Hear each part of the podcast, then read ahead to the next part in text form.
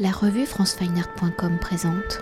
Jejuo, vous êtes artiste plasticien, sculpteur et céramiste et nous nous rencontrons au cœur de votre exposition étrangement beau présentée dans l'espace du PB Project de la galerie Paris-Beijing. Alors puisant votre pratique plastique dans les traditions chinoises et françaises des techniques de la céramique où la porcelaine est devenue à la fois l'un de vos matériaux mais aussi le sujet de vos œuvres, tel un archéologue cherchant votre matière première dans les déchets générés par l'industrie de la céramique en détournant la fonction originale de l'objet rejeté par une maîtrise des techniques de la céramique et de la restauration de ces objets, vos sculptures ont cette faculté de redonner vie à la matière du passé. De cette matière, de ces objets détériorés par vos gestes, vous recréez une nouvelle œuvre, une nouvelle histoire. Alors avant de découvrir les œuvres de l'exposition, peut-on revenir sur votre geste plastique? Comment la céramique, la porcelaine sont-elles devenues la matière de vos œuvres, de vos sculptures? Et comment ces notions de récupération, de réutilisation, de réinterprétation sont-elles à l'origine au cœur de votre geste plastique? Pour moi, la principale raison pour euh, Porcelaine, c'est sa histoire. Sa histoire, euh, l'histoire que sa, matière, ça apporte. Parce que c'est un des premières matières composites euh, fabriquées par des humains. Parce que en porcelaine en soi, ça n'existe pas dans la nature.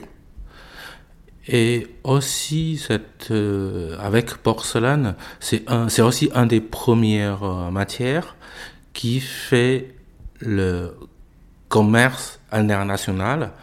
Et dans ce commerce international, dans les, toutes les pièces qu'on voit dans les différents musées, on voit la trace de différentes cultures et l'influence et re-influence de différentes cultures euh, inscrites dans notre histoire il y a mille ans.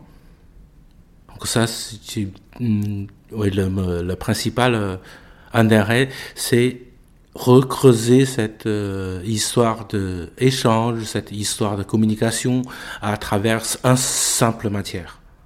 Parce que ce qu'on peut préciser, hein, on le sait, vous êtes d'origine chinoise, vous êtes chinois et la porcelaine vient donc de Chine, d'Asie, hein, et euh, l'Europe, une fois qu'elle a découverte, a toujours cherché à pouvoir l'imiter. Donc il y a ce jeu d'échange, et vous maintenant, à présent, vous êtes installé en France.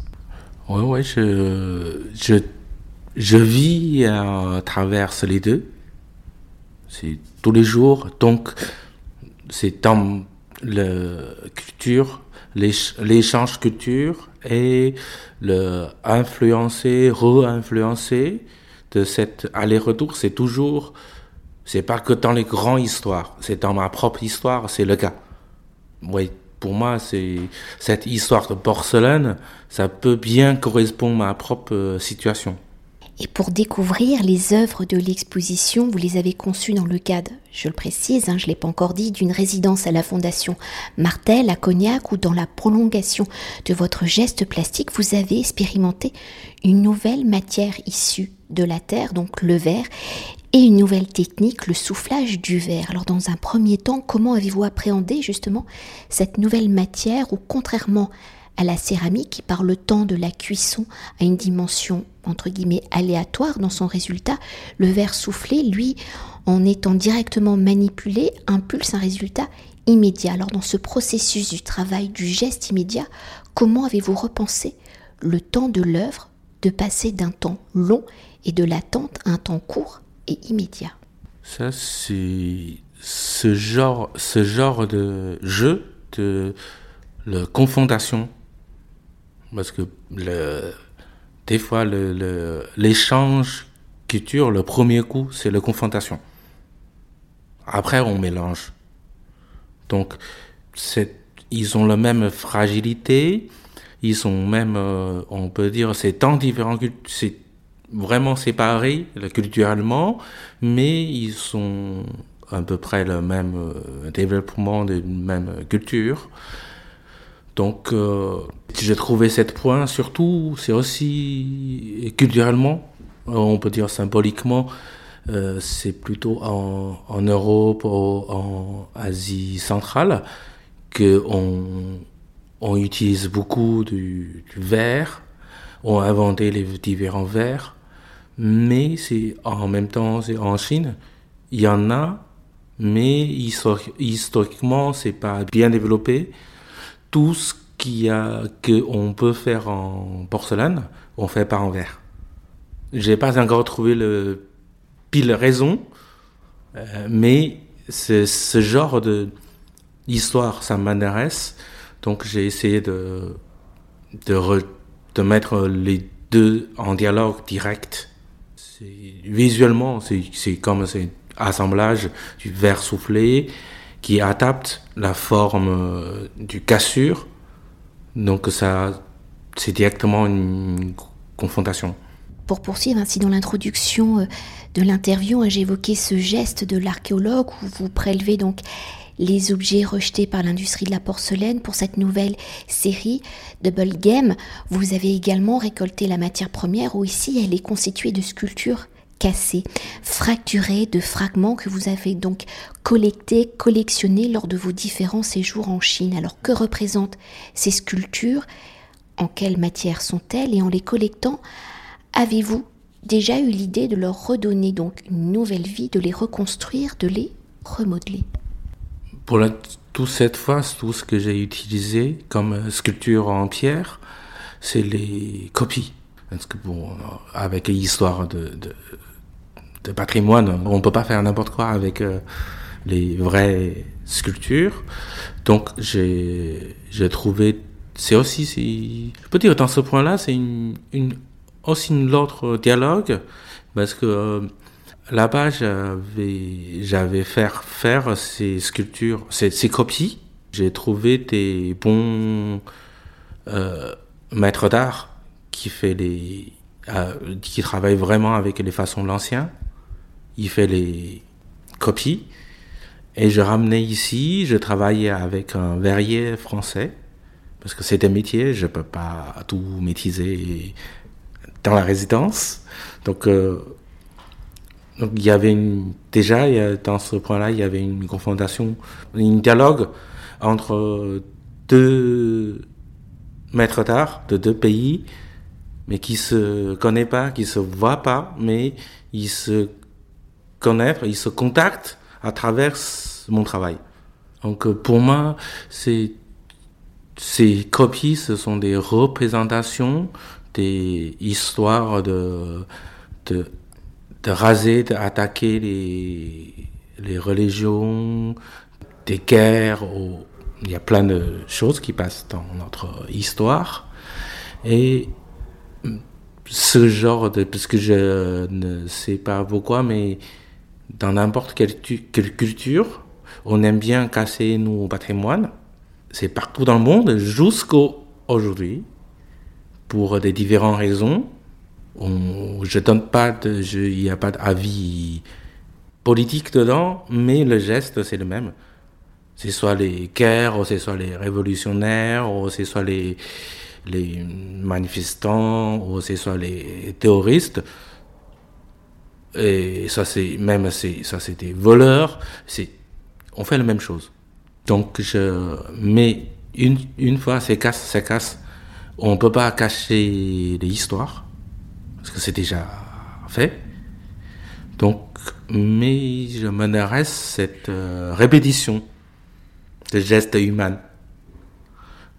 Donc, je le, au lieu de le réparer à la façon du musée ou le laisser comme, comme on l'ouvre, je, je rajoute les bulles du verre. C'est aussi fragile et ça, cette forme, il n'y a pas de forme exacte, donc euh, c'est une forme simple, euh, un rond, quelque chose. Ça rappelle la continuation ou la, partie disparue de ces pièces, mais en même temps, avec euh, le jeu de lumière du verre, ça fait l'empreinte exacte là où il est cassé, mais en même temps, avec l'épaisseur du verre, ça déforme le, les cassures. Ça change tout ce que on voit. C'est pas vraiment vrai. Vous jouez avec la déformation de la matière, enfin avec ce rapport optique que donne le verre dans l'imbrication euh, de la sculpture. Mais pour euh, poursuivre, pour redonner vie justement à ces sculptures et coltées, enfin, recréées par des, des ouvriers, des artisans d'art euh, chinois, vous avez donc comblé les vides avec du verre soufflé. Alors comment, là vous avez déjà un peu répondu à cette question, hein, mais comment cette matière transparente, fragile, colorée vient-elle épouser les courbes des sculptures? Et dans cette, comment cette matière vient-elle leur redonner un équilibre, donc une stature? Et à chaque personnalité de la sculpture, comment, comment avez-vous opéré pour choisir la couleur de son aura et la forme que celle-ci prendra.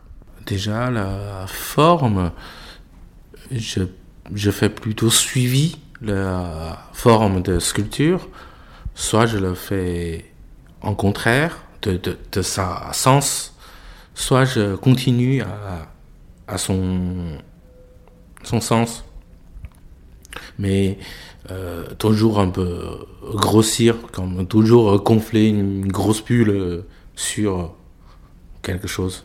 Et les couleurs, euh, c'est pareil, c'est en fonction de, de en soi.